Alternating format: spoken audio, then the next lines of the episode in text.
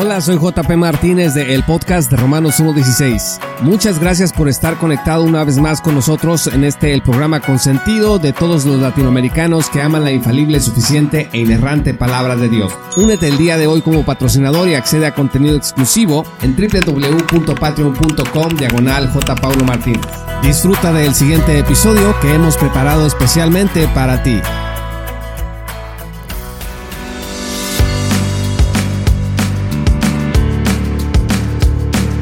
Saludos estimados amigos y patrocinadores, soy JP Martínez del podcast de Romanos 1.16. El día de hoy vamos a escuchar un artículo que escribió Thomas R. Schreiner para Temelios en el volumen 41, número 1. El artículo se llama Pablo y el Don, un artículo de revisión. Me interesa que este material esté disponible para el mundo de habla hispana, para nuestra amable audiencia del podcast de Romanos 1.16 porque el libro de Barclay es un libro muy importante que creo que todos los que estamos interesados en la teología de la gracia deberíamos de conocer. Sin embargo, no es como algunos lo han presentado la última Coca-Cola del desierto. Tampoco creo personalmente que sea el libro de teología más importante de los últimos años. Este artículo de Schreiner subraya algunos aspectos de la obra de Barclay que creo que tenemos que considerar. Por supuesto, no hay nada mejor que ir directamente a la obra, pero el hecho de que Schreiner sea un teólogo tan experimentado nos asegura cuando menos una opinión bastante informada con toda la experiencia que tiene Schreiner detrás. Desde luego, Schreiner no es un teólogo de la gracia gratuita. Lo que también creo que encontrarán interesante no es, por ejemplo, la opinión que ha dado del mismo libro Bob Wilkin de la Sociedad Evangélica de la Gracia, Opinión que por supuesto también es interesante, pero en esta ocasión vamos a enfocarnos en lo que Schreiner dice, así que voy a traducir este artículo al español para nuestra amable audiencia. Pablo y el Don, un artículo de revisión, por Thomas R. Schreiner. John Barclay ha escrito un libro estimulante e innovador sobre la teología del don de Pablo. Sitúa el significado de obsequio en la antigüedad, señalando que la devolución de un obsequio era parte integrante de lo que significaba recibir un obsequio en el mundo antiguo. Barclay perfila las diferentes concepciones de lo que significa recibir un regalo en la antigüedad y explora más a fondo la noción de regalo en algunos escritos judíos del Segundo Templo. También proporciona una útil historia de la interpretación, concentrándose en figuras clave. Finalmente, explora la teología del don de Pablo, especialmente en Gálatas y Romanos, lo que caracteriza la comprensión que Pablo tenía del don, según Barclay, es su incongruencia. El trabajo de Barclay es un importante paso adelante, ya que muestra que no había consenso en el judaísmo del segundo templo sobre lo que significaba recibir un regalo, estaban vigentes diferentes nociones de gracia y don, sin embargo en la revisión se plantean algunas preguntas. Contra Barclay, la teología del don de Pablo proporciona una plataforma mediante la cual se pueden criticar otras nociones del don del segundo templo. Además, en Gálatas y Romanos hay evidencia de una polémica contra alguna forma de justicia por obras. John Berkeley ha escrito uno de los libros más importantes de los últimos años sobre Pablo, y es el primero de una propuesta de dos volúmenes. En el segundo volumen, Berkeley continuará explorando las cartas paulinas. En una breve reseña no puedo repetirlo todo y por eso me centraré en lo que me pareció más interesante. El libro está dividido en cuatro partes. 1. Los múltiples significados del don. 2. El don divino en el judaísmo del segundo templo. 3. El don y el valor en Gálatas. Y 4. El don creativo de Dios en Romanos. 1. Dones en la antigüedad y en la actualidad. En la primera parte, Barclay expone los diversos significados de don y gracia. Como lectores, dice Barclay, somos propensos a malinterpretar la gracia y el don, ya que a menudo definimos un don para descartar una respuesta recíproca o una devolución de algún tipo. Quienes son herederos de Immanuel Kant piensan que los obsequios deben hacerse sin ninguna esperanza de recibir un beneficio a cambio. Pero en el mundo grecorromano se esperaba que uno respondiera a un regalo con alguna devolución, y tal devolución no significaba que el regalo no fuera un verdadero regalo. El altruismo desinteresado no caracterizaba los dones en el mundo greco-romano. Jacques Derrida, siguiendo a la línea de Kant, sostiene que cualquier tipo de devolución anula un regalo. piensa que un regalo puro es imposible, ya que siempre implica una respuesta. Pero Barclay señala que la definición de regalo de Derrida no concuerda en cómo se concebía el regalo en el mundo greco-romano. Los obsequios y la reciprocidad no eran antitéticos sino complementarios, ya que uno estaba obligado a responder adecuadamente a un obsequio. Los vínculos sociales se fortalecieron y formaron tanto a través del don como de la respuesta al don. Las respuestas a un regalo se pueden expresar de diversas maneras, pero una forma de responder es con gratitud. De hecho, a menudo se daban obsequios a quienes se consideraban dignos o adecuados, ya que se consideraba una tontería conceder obsequios a quienes no eran dignos de recibirlos. Era común pensar que uno debía discriminar y discernir al dar un regalo para que no se desperdiciara en manos de personas indignas. Incluso las donaciones judías a los pobres, sostiene Barclay, se ajustan al paradigma de un retorno ya que los judíos esperaban un beneficio de Dios por su generosidad. 2. Definiciones de obsequio. El capítulo 2 proporciona una taxonomía del significado de la palabra don. Barclay piensa que el don puede perfeccionarse, es decir, definirse más claramente, de seis maneras. 1. Superabundancia, la extravagancia y escala del don. 2. Singularidad, el donante es siempre y solo benévolo, no hay castigo por el mal. 3. Prioridad. El regalo se da antes de que haya alguna iniciativa por parte de quien lo recibe. 4. Incongruencia. El regalo se da independientemente del valor de quien lo recibe. 5. Eficacia. El regalo empodera a quien se entrega. Y 6. No circularidad.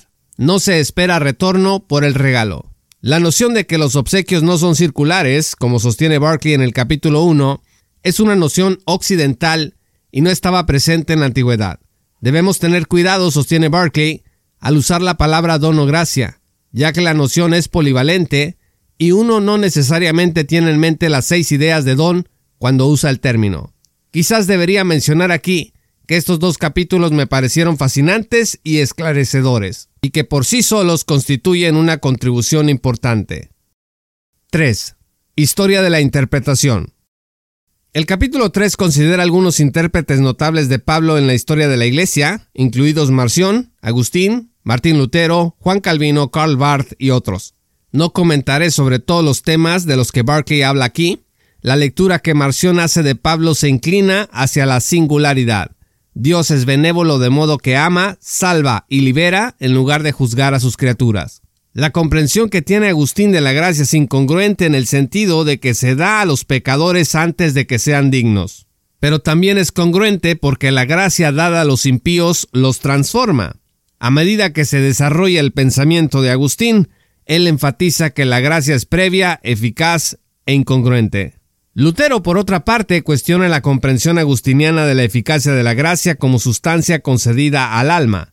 Como Agustín, presenta la incongruencia de la gracia. La gracia se da a los impíos. De hecho, la teología de Lutero se destaca porque la gracia permanece incongruente durante toda la vida. Sin embargo, discreparía de Barclay en su aparente respaldo a la visión finlandesa de Lutero. Creo que las fuentes apuntan en otra dirección, como he argumentado brevemente en mi reciente libro Fate Alone. En cualquier caso, Lutero enseña la sobreabundancia de la gracia y su prioridad, pero lo que resalta en su pensamiento es la incongruencia de la gracia. Barclay también cree que la gracia en Lutero no es circular, ya que la gracia no se concede para que la devolvamos de alguna manera. Me pregunto si Barclay tiene razón aquí, pero piensa que la gracia no es circular en Lutero, ya que la respuesta de gratitud no beneficia a Dios. La palabra beneficio es ambigua. Es posible que Lutero haya querido decir que no contribuimos de ninguna manera al ser y la grandeza de Dios, ya que Dios es autosuficiente. Sin embargo, en otro sentido, la gratitud trae gloria a Dios. Sería interesante ver a los eruditos de Lutero opinar sobre este asunto. Barclay también dice que las obras de Lutero no son integrales a la fe o a la justificación. Sin embargo, la noción es discutida porque, como dice Barclay, las obras pueden haber funcionado como evidencia necesaria de la fe. En ese sentido, entonces, puede considerarse parte integral de la fe y la justificación en Lutero. En la teología de Calvino, según Barclay, la gracia de Dios no es singular, ya que Dios también predestina a los malvados a la condenación. Por otro lado, se enfatiza repetidamente la prioridad de la gracia de Dios en la vida de los creyentes. Se entiende que la gracia de Dios, como es el caso de Lutero, es incongruente, aunque Calvino también enseña enfáticamente que las buenas obras surgen como resultado de la gracia de Dios. En el sistema de Calvino los creyentes son transformados y santificados por la gracia de Dios y por tanto la gracia en Calvino es circular en el sentido de que hay un retorno. Lo que más llama la atención en Barth, y en esto se parece mucho a Lutero, es la incongruencia de la gracia. La visión de Rudolf Bultmann es más compleja. Pregona la incongruencia de la gracia y su prioridad, pero no sigue los puntos de vista agustinianos y calvinistas sobre la predestinación y, por tanto, tiene una noción diferente de la prioridad y eficacia de la gracia. También se distingue de Lutero por enfatizar la obediencia a la fe, por lo que rechaza la idea de que la gracia no sea circular. El nomismo del pacto de E.P. Sanders se centra en la prioridad de la gracia en el judaísmo del segundo templo, de modo que la obediencia fuera una respuesta al amor del pacto de Dios. Barclay señala con razón, sin embargo, un error crucial en el trabajo de Sanders ya que Sanders entiende la prioridad de la gracia como si también implicara la incongruencia de la gracia. Pero dice Barclay, está claro que los rabinos creían que la gracia se otorgaba a aquellos que eran dignos de acuerdo con la visión del don en la antigüedad. Sanders opera como si los rabinos compartieran la visión agustiniana de la gracia, puesto que no logra definir cuidadosamente lo que significa la gracia, junta la prioridad con la incongruencia. Sanders desmanteló acertadamente una caricatura del judaísmo del segundo templo como si la gracia fuera inexistente. Al mismo tiempo, su insistencia en la uniformidad de la gracia era demasiado simplista, lo que cegó a algunos eruditos ante la diversidad de formas en que se entendía la gracia en el mundo antiguo. Barclay critica a eruditos como D. A. Carson, Simon Gattercole y Timo Lato por criticar la noción de gracia en el judaísmo del segundo templo. Tales críticas fracasan ya que en el judaísmo del segundo templo circularon diversas interpretaciones de la gracia. Carson, por ejemplo, opera como si la gracia incongruente fuera la única forma de definir la gracia, pero otras concepciones de la gracia estaban presentes entre los judíos. Douglas Campbell también está acusado porque supone que la gracia genuina excluye la necesidad de cualquier respuesta humana. Campbell anuncia la singularidad de la gracia al decir que la gracia de Dios es benévola, al tiempo que rechaza la noción del juicio de Dios. Campbell se destaca, dice Barclay, porque ve las seis nociones de gracia en Pablo. En este sentido, es el más cercano a Marción. En el otro extremo se encuentra Chris Van Landingham, que comete el error de pensar que la gracia solo es incongruente. Van Landingham observa que Pablo requiere obediencia para la vida eterna y concluye que la gracia falta en la teología de Pablo. Pero esto no es necesariamente así, advierte Barclay, ya que la noción de que la gracia no tiene retorno no era la opinión de la mayoría en el mundo grecorromano. Una conclusión importante a la que llega Barclay, y es uno de los principales beneficios de este trabajo, es que los intérpretes a menudo no están de acuerdo porque no se dan cuenta de que están operando con diferentes concepciones de la gracia. Por lo tanto, cuando se trata de Pablo y el judaísmo del segundo templo, no nos enfrentamos a una alternativa cruda, dice Barclay. Ambos proclamaron la gracia. No es que Pablo creyera en la gracia y el judaísmo del segundo templo la negara. Diferentes escritores judíos trazaron y perfilaron la gracia de diversas maneras. 4. El don en el judaísmo del segundo templo.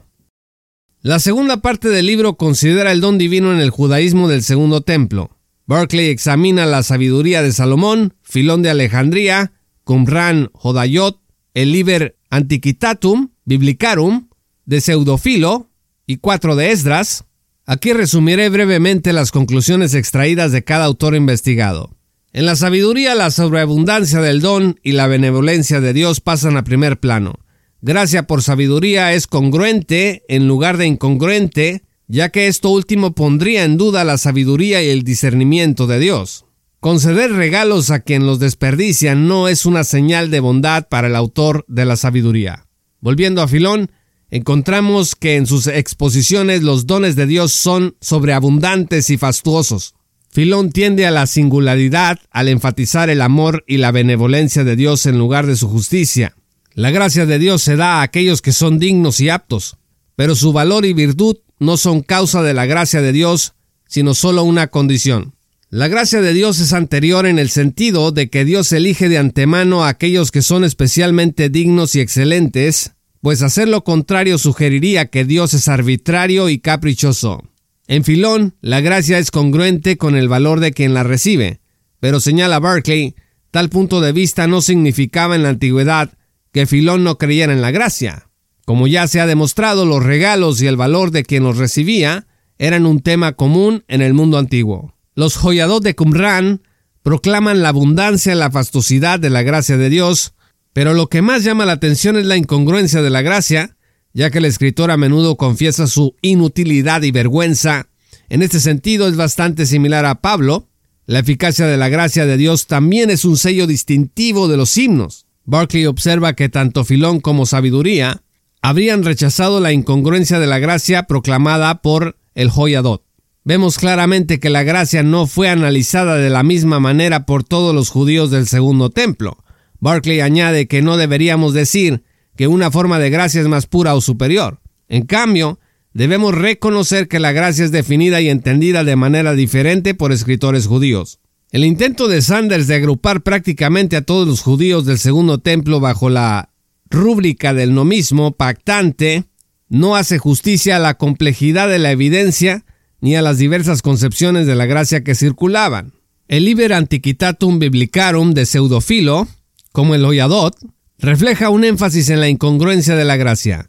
De hecho, ningún libro sobre el judaísmo del segundo templo enfatiza tanto la misericordia de Dios como este, porque Dios cumplirá las promesas de su pacto con su pueblo, incluso después de que pequen y experimenten el juicio divino. La gracia de Dios es incongruente hacia Israel, porque son su pueblo elegido.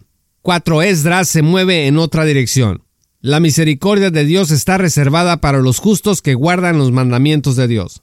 Barclay dice que no deberíamos etiquetarlas como justicia por obras, ya que al hacerlo reflejamos los puntos de vista protestantes y agustinos de que la verdadera gracia es incongruente. Barclay comenta que todas estas obras del segundo templo enfatizan la superabundancia de la gracia de Dios. Al mismo tiempo, ninguno de ellos define la gracia en términos de no circularidad. Se espera algún retorno por la gracia. Incluso si ese retorno es acción de gracias, esto me hace preguntarme, como se señaló anteriormente, ¿por qué Barclay piensa que la noción de acción de gracias de Lutero no refleja circularidad? Solo Filón tiende a la singularidad de la gracia. Algunos escritores enfatizan la prioridad y eficacia de la gracia de Dios, pero la principal diferencia surge de la incongruencia de la gracia, que celebran Pseudofilón y Joyadot y niegan la sabiduría de Salomón, Filón y cuatro Esdras. Muchos en la antigüedad creían que los dones de Dios debían darse a quienes correspondían, a aquellos que eran dignos. Por tanto, dice Barclay, no deberíamos decir que quienes sostienen la gracia congruente la niegan. Simplemente abrazaron una noción diferente de gracia. Barclay ajusta acertadamente el trabajo de Sanders, mostrando que hay más que decir sobre la gracia que su prioridad. Sanders aceptó al decir que la gracia era anterior, pero no vio que había otras dimensiones de la gracia, y que por lo tanto no es suficiente agrupar a todos los judíos del segundo templo como si mantuvieran la misma teología de la gracia. Lo que destaca es que algunos escritores judíos del segundo templo piensan que la gracia es congruente, mientras que otros piensan que es incongruente. Una vez que vemos la diversidad de la gracia en el pensamiento judío, dice Barclay, se vuelve absurdo preguntar si Pablo representa la gracia real en contraposición a sus formas diluidas en el judaísmo. Fin de la cita. También dice sobre Pablo, cito, tendría poco sentido decir que enfatiza la gracia más que otros judíos de su tiempo, pero también está claro que sus puntos de vista no son idénticos a los de los demás encuestados, así como no están de acuerdo entre sí. Fin de la cita. Los eruditos deudores de la Reforma criticaron a Sanders cuando detectaron una gracia congruente, pensando que habían demostrado que la gracia no estaba presente donde estaba condicionada. Pero, dice Barclay, tal noción fracasa si reconocemos que la gracia se entendió de múltiples maneras. 5.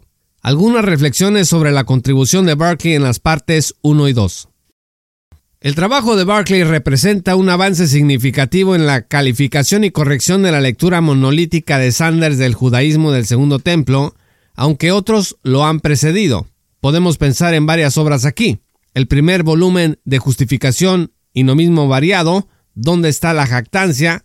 de Simón Gatter Cole, Los supervivientes de Israel de Mark Elliott, Pablo, la ley y el pacto de Andrew Das, y Torah, un Leven de Friedrich Avemarie. Barclay también se distingue de otros eruditos al decir que no podemos decir que hay una gracia más pura, más elevada o mejor en Pablo.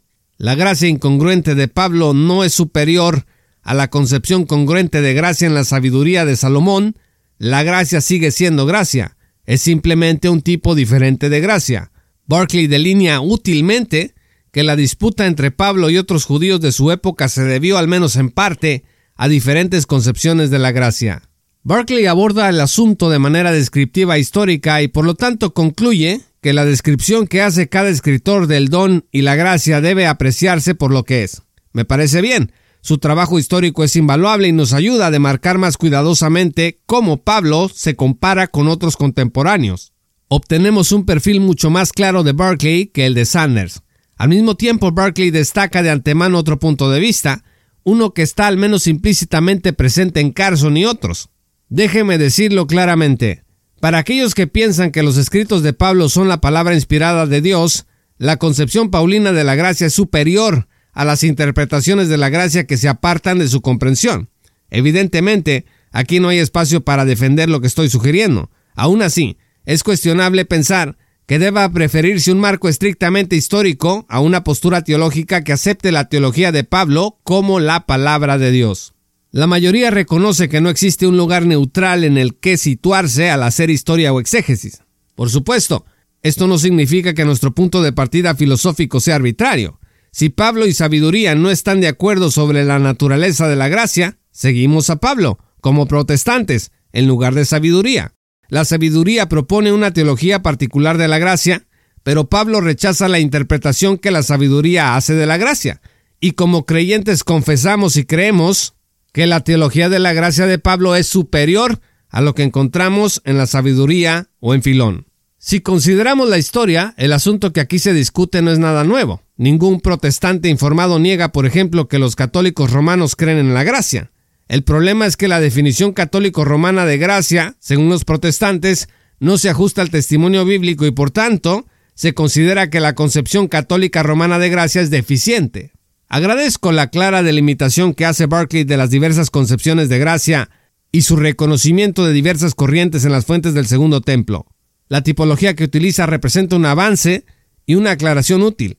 Por otro lado, su obra no cambia drásticamente el paisaje. Otros reconocieron, aunque no utilizaran la misma terminología, que había diferentes concepciones de la gracia en las fuentes del Segundo Templo.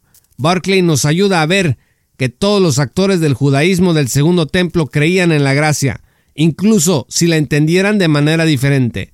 Pero de esto no se sigue que debamos aceptar todas las concepciones de la gracia como igualmente válidas, porque esta es una cuestión teológica que no puede ni debe ser decidida por la historia.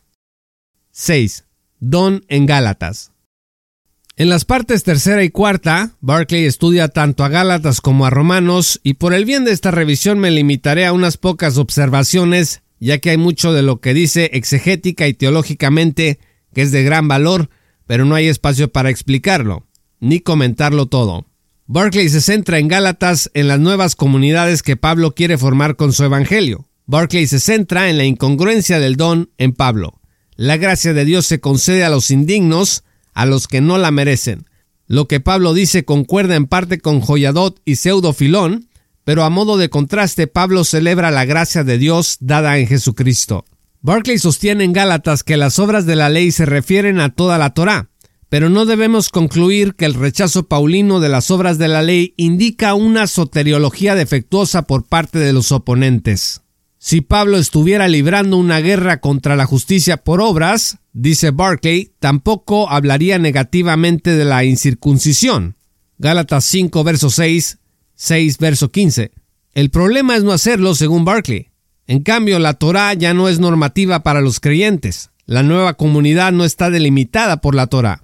No estoy convencido de que en Gálatas no haya polémica contra el hacer. La fe se opone a la acción, incluso si la acción está circunscrita por la Torah. Gálatas 3, versos 1 al 9.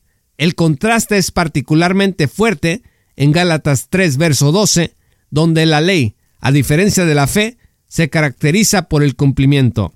La referencia a la incircuncisión no niega lo que se dice, ya que las personas pueden jactarse de lo que hacen, circuncidarse, o de lo que no hacen, incircuncisión.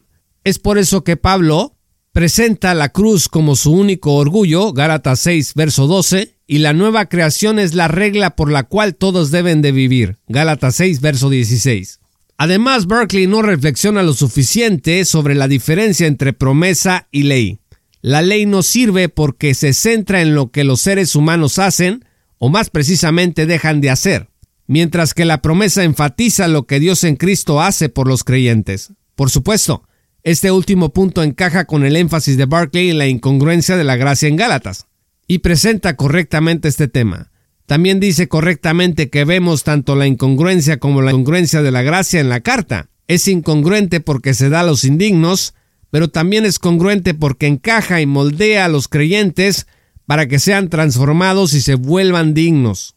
Barclay no ve mucha evidencia de la eficacia de la gracia en Gálatas, pero me pregunto si su propio trabajo sobre el poder transformador del Espíritu apunta en la otra dirección.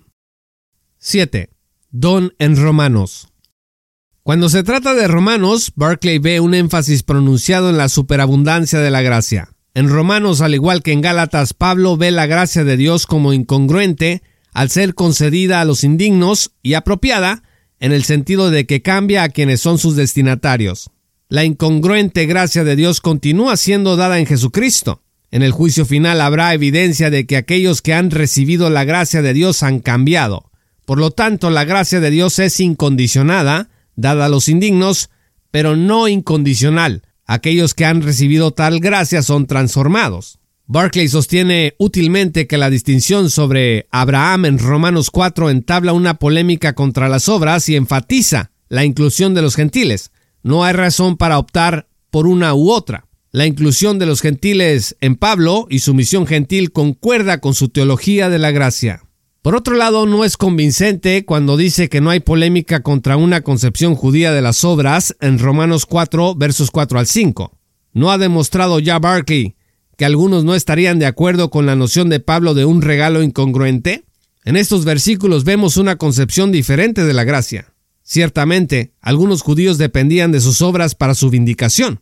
De lo contrario, la jactancia del fariseo en la parábola del fariseo y el recaudador de impuestos Lucas 18 versos 9 al 14, no se relaciona con nadie. Barclay cree que Pablo tiene un propósito exegético, pero no polémico, en Romanos 4 versos 4 al 5, pero esa es una división de categorías muy poco probable. Pablo escribe sobre asuntos presentes en la vida de las personas. De la misma manera, parece como si Barclay se esforzara por negar cualquier sentido de confianza en la propia justicia en Romanos 9 versos 30 al capítulo 10, verso 8. En la lectura de Barclay de Romanos 10, verso 3, Pablo habla de confirmar o validar la propia justicia en lugar de establecer o lograr la justicia. No cree que Pablo critique un intento de ser justo por obras o logros humanos. El problema es que algunos creían que la observancia de la Torá convertía a uno en un receptor apropiado de la bondad de Dios. Pablo no critica la justicia por obras, cito, sino los criterios por los cuales se define el valor. Fin de la cita. Esta es una lectura posible, pero es una distinción muy sutil. Parece probable que la gente se jactara de cumplir esos criterios. De hecho, Pablo contrapone la jactancia y la fe en Romanos 3, verso 27 al capítulo 4, verso 5. Sorprendentemente, al menos para mí, Barclay sostiene que los escritores pospaulinos de Efesios 2, versos 8 al 10, 2 Timoteo capítulo 1, verso 9, y Tito 3, verso 5, acusan de orgullo de logro donde hay, cito, la tendencia humana a la autocomplacencia por la consecución de valor. Fin de la cita. Entonces, según Barclay, los escritores pospaulinos en realidad suscriben una visión de las obras y la fe que la mayoría de los protestantes pensaban que estaba en Romanos y Gálatas. Creo que todas estas cartas posteriores son auténticas, Pero sigamos un poco más el argumento de Barclay. Es de suponer que estos escritores pospaulinos estaban interpretando Romanos y Gálatas para su generación. Yo sugeriría que deberíamos seguir su interpretación, si es pospaulina, en lugar de la de Barclay. Estaban más cerca de Pablo en tiempo y cultura que Barclay y entendían que Pablo criticaba la justicia por obras. Por supuesto, si estas cartas son paulinas, como creo que lo son, constituyen una evidencia más de la noción de que Pablo participó en una polémica contra la justicia por obras. 8. Conclusión. Probablemente me he concentrado demasiado en aspectos en los que no estoy de acuerdo con Barclay. Su estudio sobre el don en la antigüedad es de gran valor. Barclay demuestra claramente que la gracia y el don fueron concebidos de diversas maneras en el judaísmo del Segundo Templo. Todos los judíos del período del Segundo Templo creían en la gracia, pero la concebían de diversas maneras y por tanto la obra de Barclay representa un avance real con respecto a la interpretación de Sanders. Barclay también demuestra que una de las metas del ministerio de Pablo era la unificación de judíos y gentiles en la iglesia, y la teología del don de Pablo fue la base de esta nueva comunidad. La incongruencia del don de la gracia de Dios se destaca en Pablo, y Pablo enfatiza que el don se da en el evento de Cristo. Finalmente, el libro está lleno de ideas exegéticas profundas y que invitan a la reflexión y por lo tanto seguramente será discutido en los años venideros. Y se promete un volumen 2 que seguramente nos iluminará a todos. Fin del artículo. Gracias estimados amigos y patrocinadores por escuchar este programa. Yo soy JP Martínez del podcast de Romanos 1.16. Si te ha gustado esta traducción de este artículo del Dr. Schreiner de la revista Temelios, considera apoyarnos en www.patreon.com diagonal. Paulo Martínez. Únete a nuestra gran comunidad de patrocinadores y accede además a contenido exclusivo. Gracias, yo soy JP Martínez del podcast de Romanos 1.16. Te esperamos en nuestra gran comunidad. Esto fue Romanos 1.16 con Juan Paulo Martínez Menchaca. Únete como patrocinador y apoya la sana divulgación bíblica y teológica en América Latina Búsquenos y síguenos en nuestro sitio web oficial, redes sociales y otras.